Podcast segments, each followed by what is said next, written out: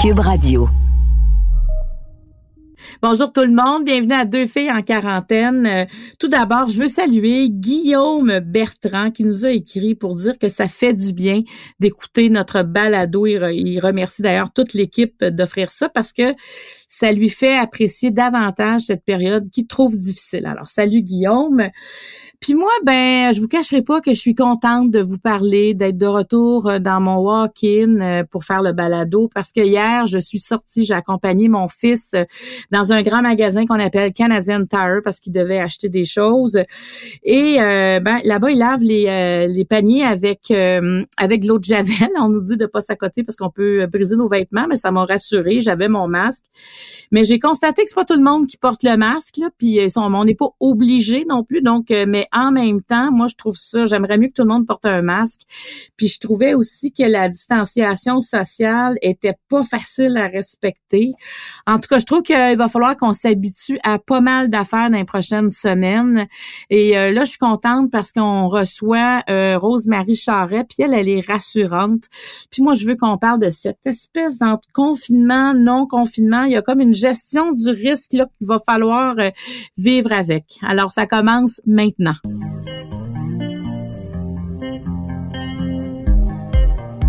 Pour vous accompagner pendant votre confinement, voici deux filles en quarantaine.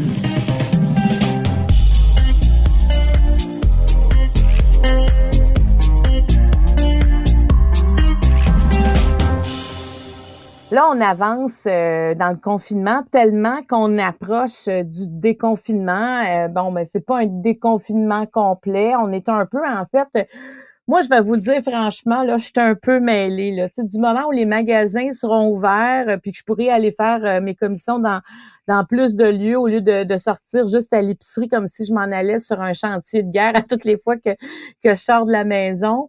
On dirait qu'il y, a, un mélange d'émotions par rapport à ça. Le, beau temps arrive en même temps. Euh, donc, on a envie d'inviter nos amis, se faire un petit barbecue, mais bon, on peut pas. Mais en même temps, les écoles vont réouvrir. On est devant on est devant une situation que personne n'a jamais vécue. Puis en plus, nos politiciens, euh, nos scientifiques ont pas toutes les réponses non plus. C'est que le petit hamster, il arrête pas souvent. Et euh, euh, on va parler avec Rose-Marie Charret, psychologue, pour qu'elle essaie de gérer ce petit hamster, qu'elle nous donne des conseils, des outils pour essayer de passer au travers ça avec le moins d'anxiété possible de, de, de, cette période, je dirais, assez trouble. Merci. Bonjour, Rose-Marie Charret. Bonjour Marie-Claude, ça me fait plaisir ben, d'être là avec toi. Ben certain, puis tu étais là au premier balado qu'on a fait il y a déjà quelques semaines où euh, je dirais que le, le confinement, c'était déjà difficile pour certains, mais quand même pour plusieurs, on était en plein cœur de de, on, on, on, on fait des choses qu'on n'a jamais fait, on met de l'ordre, puis on a l'impression que cette période-là nous fait du bien. Cette période-là s'est prolongée on arrive à une période, tu sais, avant, c'était Québec sur pause, on se posait pas de questions, on savait que la semaine suivante, on était encore confiné. Là, on dirait que ça devient plus périlleux. Est-ce que tu as cette impression-là aussi qu'on tombe dans une phase où on a beaucoup de questionnements et, et ça peut avoir des incidences aussi sur d'autres personnes ou sur un plus moyen ou long terme? Ben, moi, je m'inquiète euh, plus à cette phase-ci au niveau de la santé psychologique. Parce que autant c'était un gros stress quand il fallait s'adapter complètement euh, au confinement, puis évidemment avec tous les stress économiques qui en découlaient, puis tout ça, cela demeure. Mais les règles étaient claires. Et quand on sait que par rapport à l'anxiété, l'incertitude, c'est un facteur extrêmement important.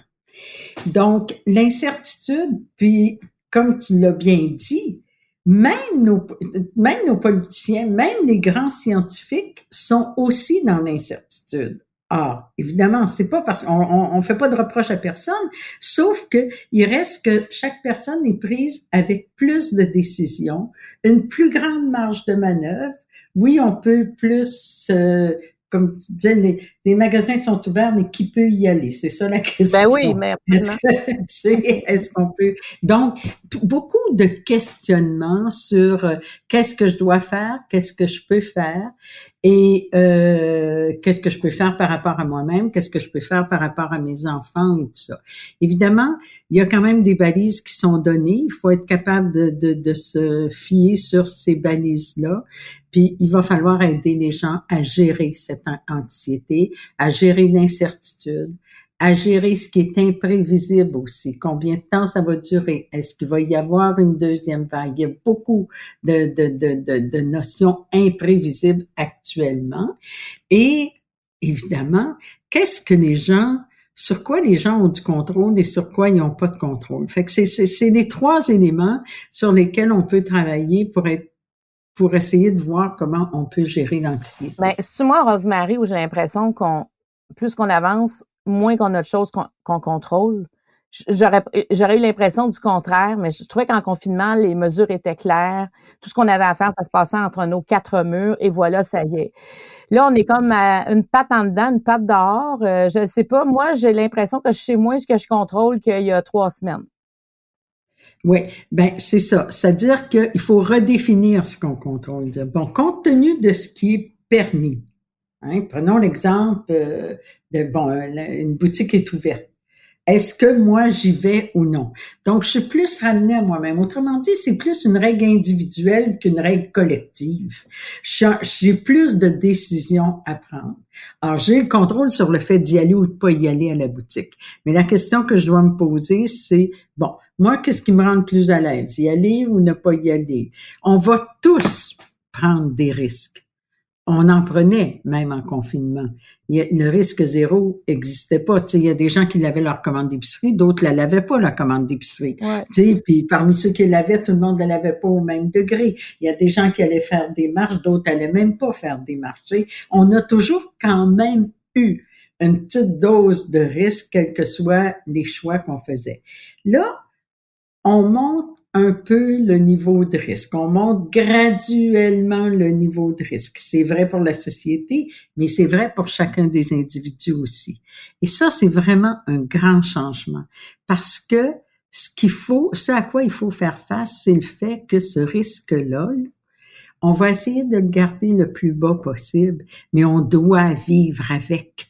On doit le confronter graduellement, mais pendant longtemps, parce que c'est pas une chose, il y a personne qui nous a dit que ça pouvait se terminer dans trois mois. Ça, c'est une chose qui est certaine, c'est que ce sera pas terminé dans trois mois. Il y a personne qui pense dans cette direction-là.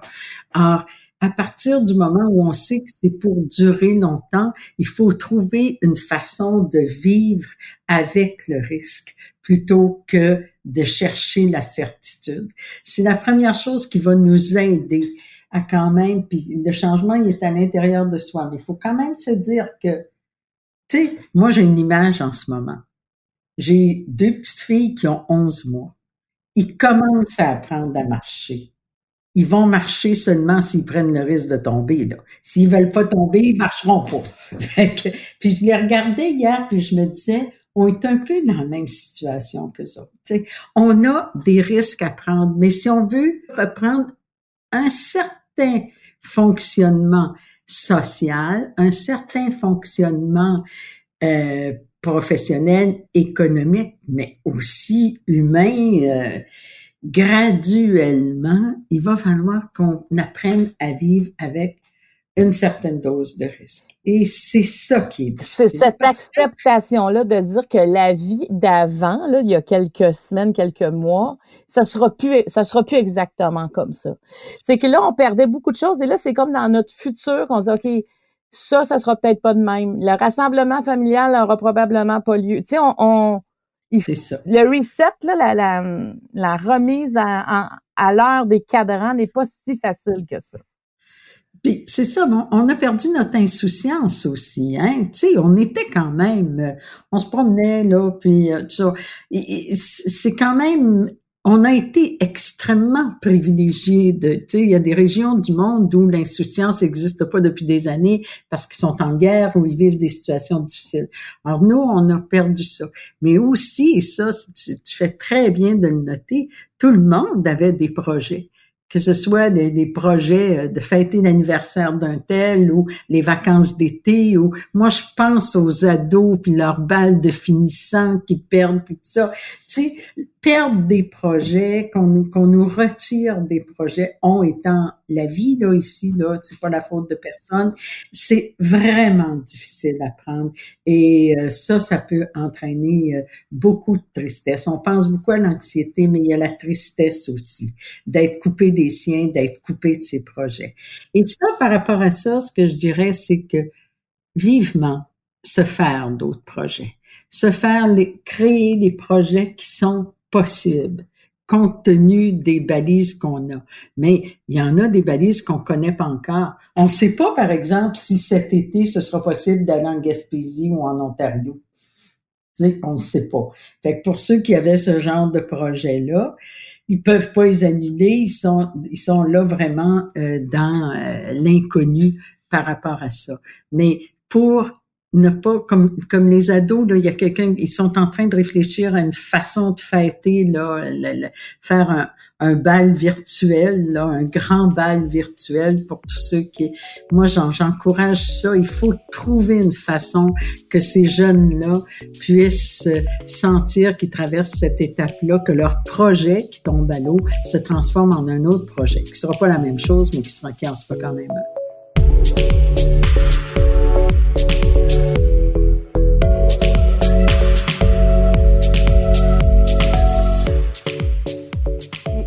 je veux qu'on parle des parents qui présentement euh, doivent prendre la décision euh, d'envoyer ou pas les enfants à l'école primaire. Moi, honnêtement, euh, Rosemary, j'ai pas d'enfants au primaire, mais j'en ai eu des enfants, t'en en as eu aussi là, mais là, je me disais, moi, si on m'avait dit, garde, c'est dans la cour des parents, faites ce que vous voulez avec pas tant de balises que ça. Tu sais, je j'entends pas, euh, mettons, il y a, pas comme un tableau qui est sorti, s'il y a telle, telle, telle, telle condition, ça serait préférable de le garder. Je trouve que les parents sont laissés vraiment à eux-mêmes. Puis imagine si dans le quartier, tous les autres enfants y vont. Toi, tu fais le choix de dire, moi, je vais attendre la première vague de retour. Je veux, je veux pas je, je, ne suis pas prête à gérer de risque, de ce risque-là, ben c'est ton enfant qui peut être pénalisé, puis comment il va percevoir ça. Qu'est-ce que qu'on peut dire à ces parents-là qui sont face, je trouve, à une très grande décision? Oui, ben je pense que la première chose qu'on peut leur dire, c'est que c'est effectivement, on reconnaît que c'est difficile la situation dans laquelle ils sont placés. Il y a deux facteurs là-dedans tu sais, quand on élève des enfants puis qui arrivent puis qui nous disent, oui, mais comment se fait que moi je peux pas puis que tous les autres peuvent? Comment c'est ça? C'est le dilemme de tous les parents, là. Tu sais, euh, mais là, effectivement, si tous les autres enfants de la rue ou, du quartier vont à l'école puis que lui peut pas y aller, il va falloir lui expliquer notre raisonnement à nous.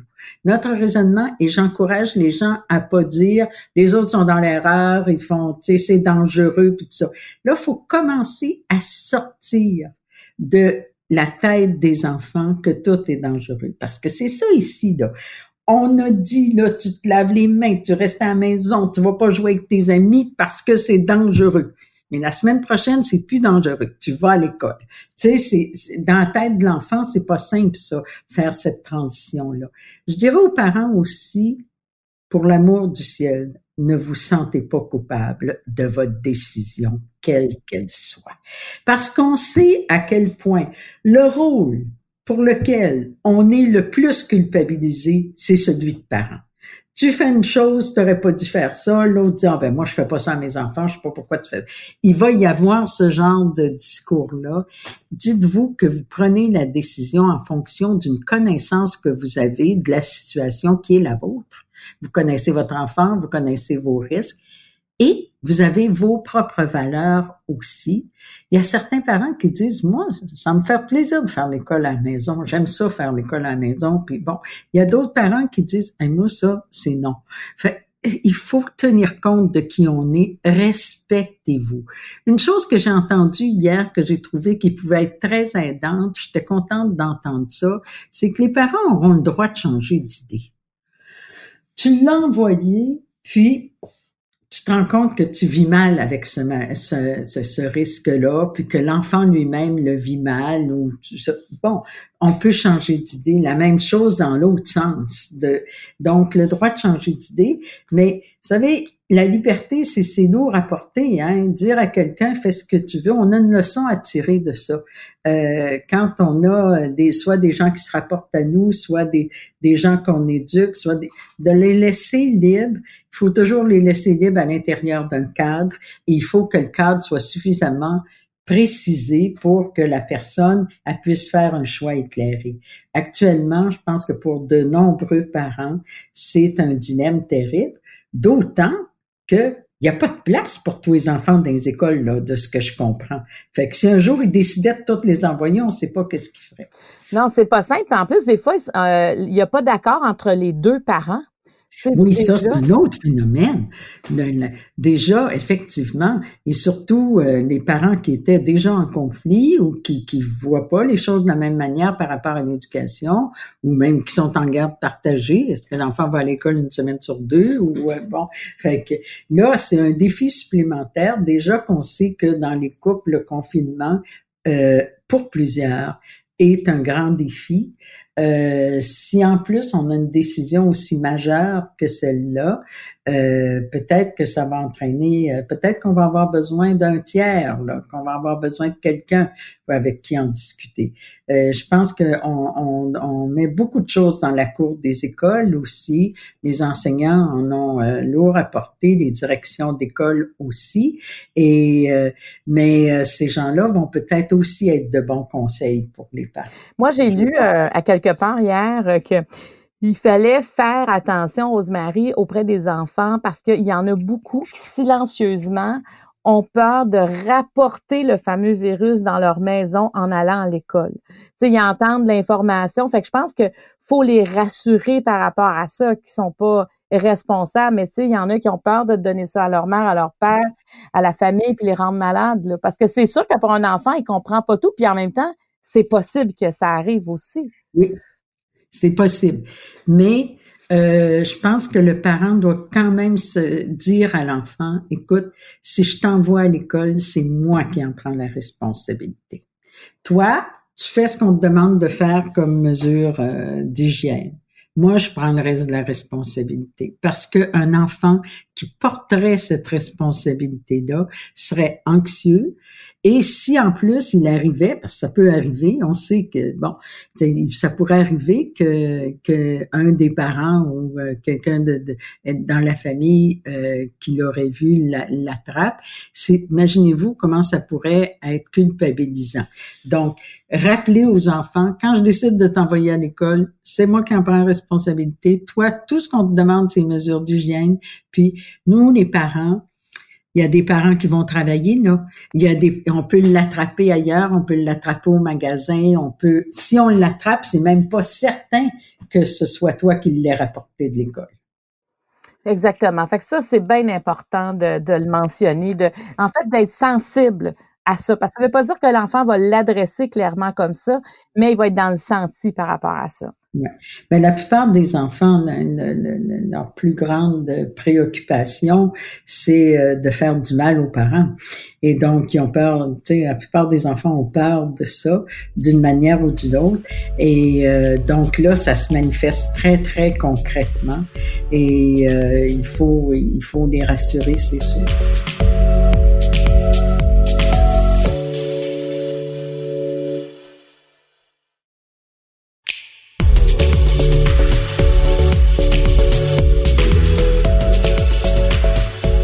J'aimerais qu'on parle euh, des dépendances.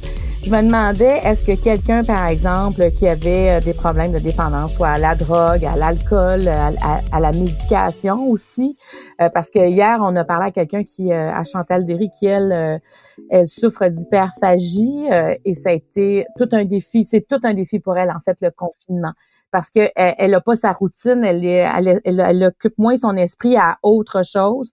Donc, faut qu'elle en parle, faut que, faut qu'elle trouve d'autres solutions pour s'éloigner de, de, ce trouble-là.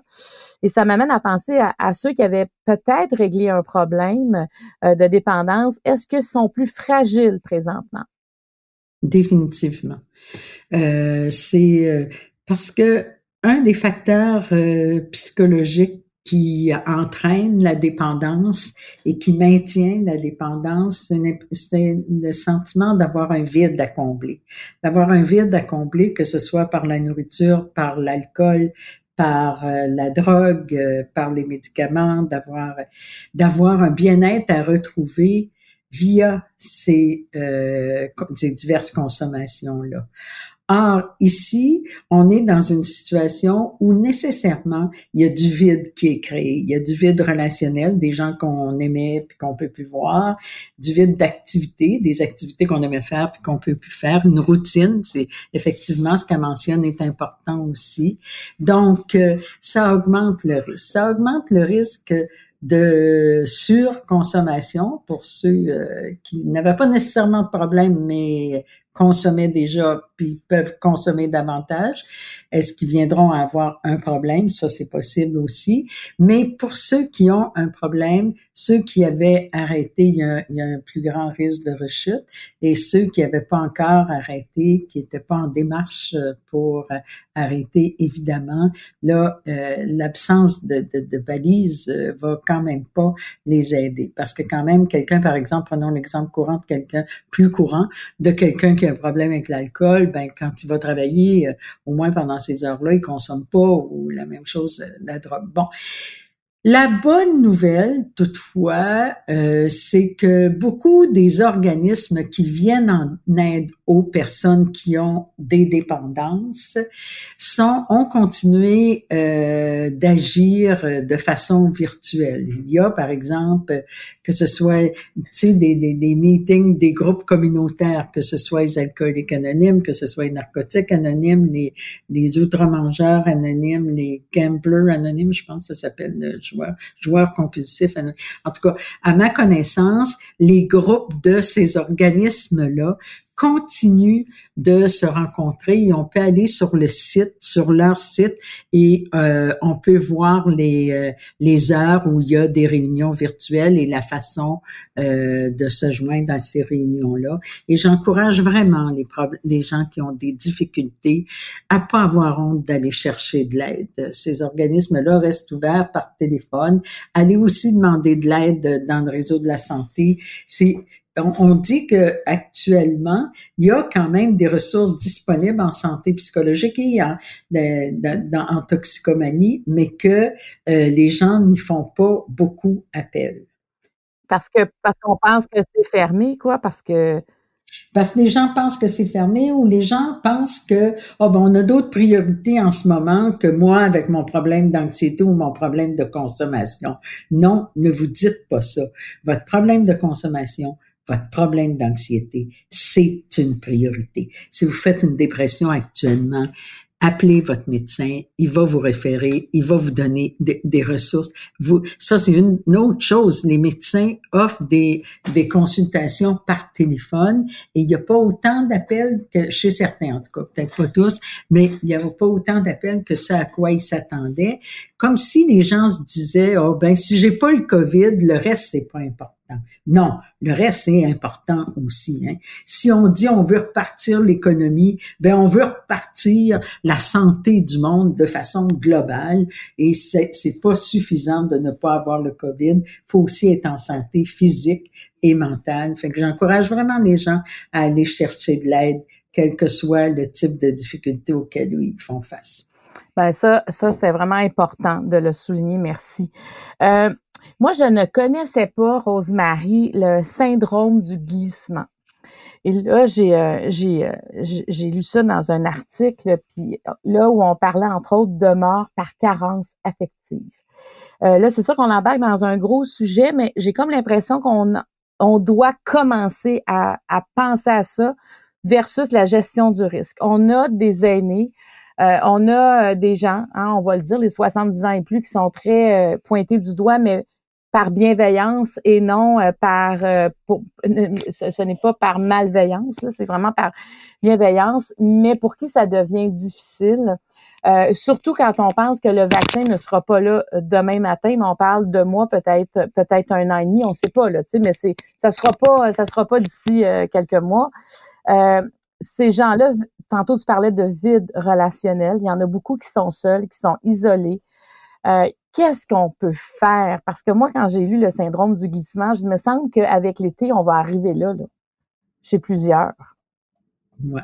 Ben, euh, écoutez, écoute, il y a vraiment euh, quelque chose à rappeler par rapport à ça. Effectivement, les personnes qui, qui se laissent aller finalement, hein, c'est comme, c'est ni plus ni moins qu'une dépression, hein, c'est plus le goût de rien, euh, tu passes plus à l'action pour les choses euh, qui, euh, qui, qui, te tenaient à cœur habituellement. On a vu par exemple des personnes qui avaient l'habitude d'être très ordonnées, très propres, tout ça, puis laisser tomber, bon.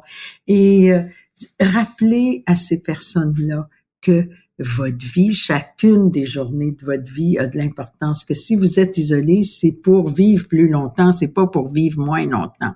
Et tout, garder le contact avec d'autres, parce qu'il faut la, la, principale chose, c'est sortir de l'isolement total. Donc, garder le contact. Mais ça, c'est un engagement qu'on devrait tous prendre. Euh, moi, je me suis donné comme consigne qu'à chaque jour, j'appelle une personne que je sais qu'elle est seule. Ça peut être un proche, ça peut être une amie lointaine, mais je sais qu'elle est ça. Si on fait tout ça, on va finir par aider les gens à sortir de la solitude. Et pour parler même des choses très concrètes comme la nourriture, l'alimentation euh, et tout ce qui peut vous faire du bien, parce que on sortira pas rapidement je pense pas que les personnes de, de 70 ans et plus vont. Ben, peut-être que ça va être déconfiné par tranche, par exemple, selon les. Mais euh, mais ce sera pas rapide là. La semaine prochaine, ils vont pas ouvrir, ils vont pas nous euh, recommander à tout le monde de sortir, c'est sûr. Mais entre temps, il faut se préparer sa sortie. Il faut rester en forme pour pouvoir justement préparer sa sortie, puis profiter de la vie comme on pouvait en profiter avant. Donc, euh, chaque personne continue à faire quelque chose pour son bien-être. Quand vous mangez, mangez ce qui est bon pour votre santé, mais faites-vous plaisir aussi. Quand vous faites votre toilette, quand vous vous arrangez, arrangez-vous pour vous faire plaisir. On a besoin de plaisir. On peut pas juste être des êtres raisonnables. Et ça, on peut faire ça pour soi aussi.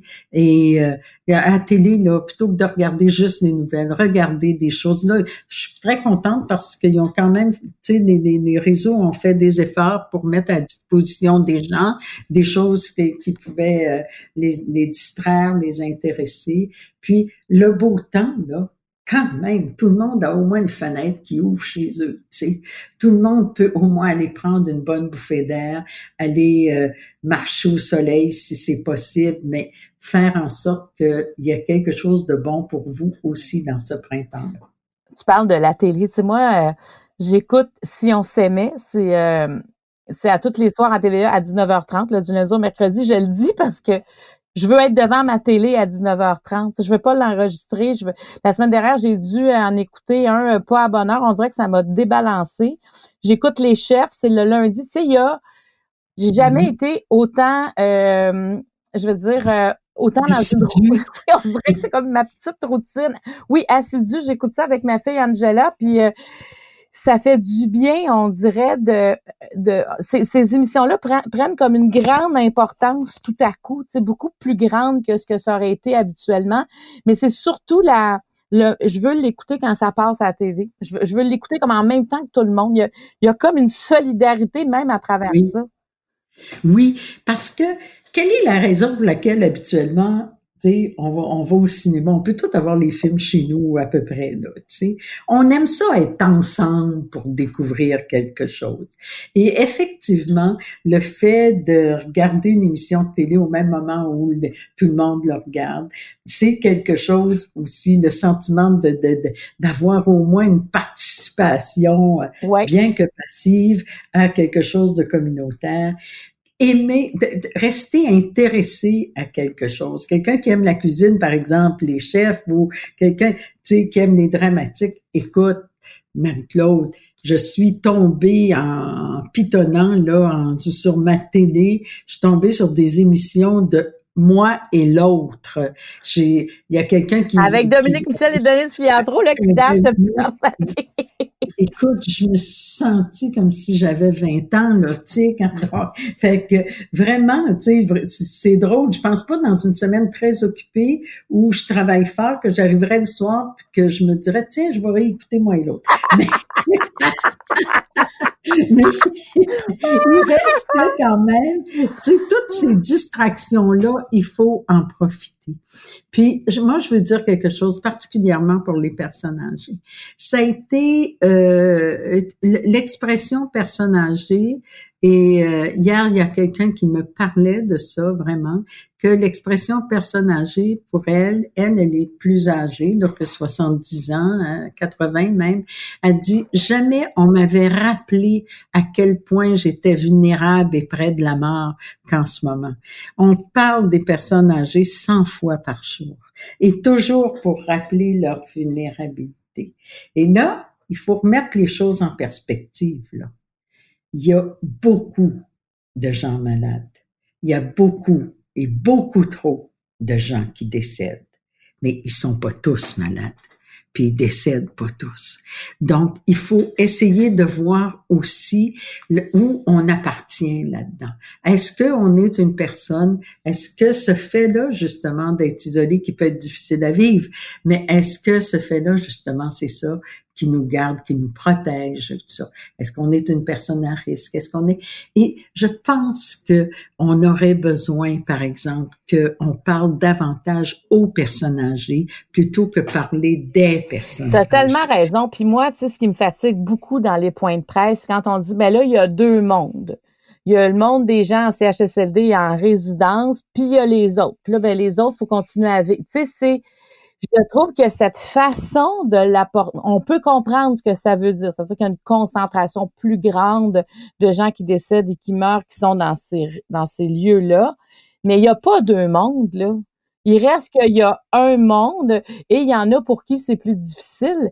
Mais quand on dit ça, je trouve que c'est déjà que quand tu as 70 ans, tu te sens dans une autre catégorie. Puis en plus, on dit que tu es même es dans un autre monde. Je trouve que les mots ont une grande importance. Les mots ont beaucoup d'importance. Puis moi, là, depuis le début de la crise qu'on dit, on se réfère à la science.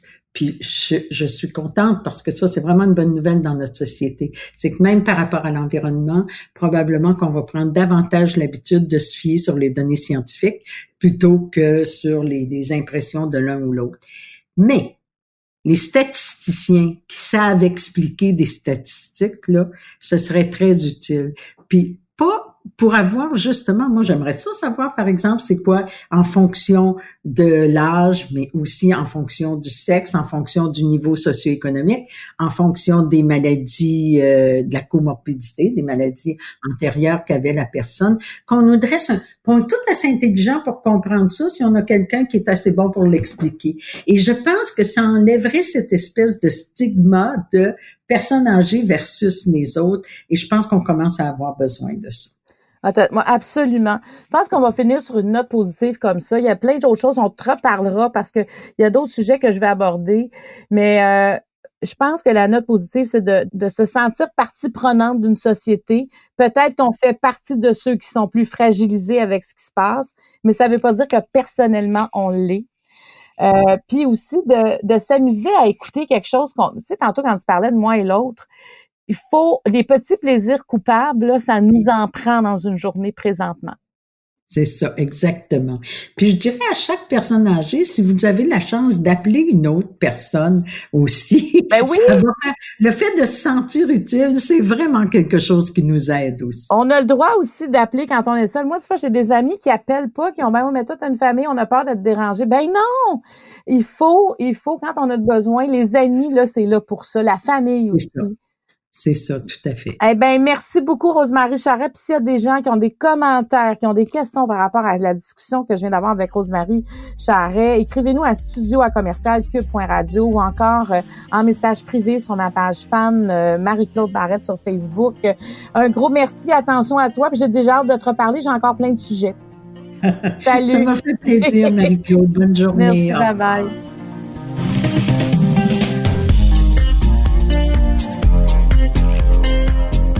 Je tiens à remercier toute l'équipe qui nous permet de réaliser ce balado. Producteur au contenu Jean-Philippe Lavallée, à l'animation moi-même Marie-Claude Barrette, l'équipe de Cube Radio, au montage Anne-Sophie Carpentier et le chef réalisateur Bastien Gagnon La France. Deux filles en quarantaine est une production de Cube Radio.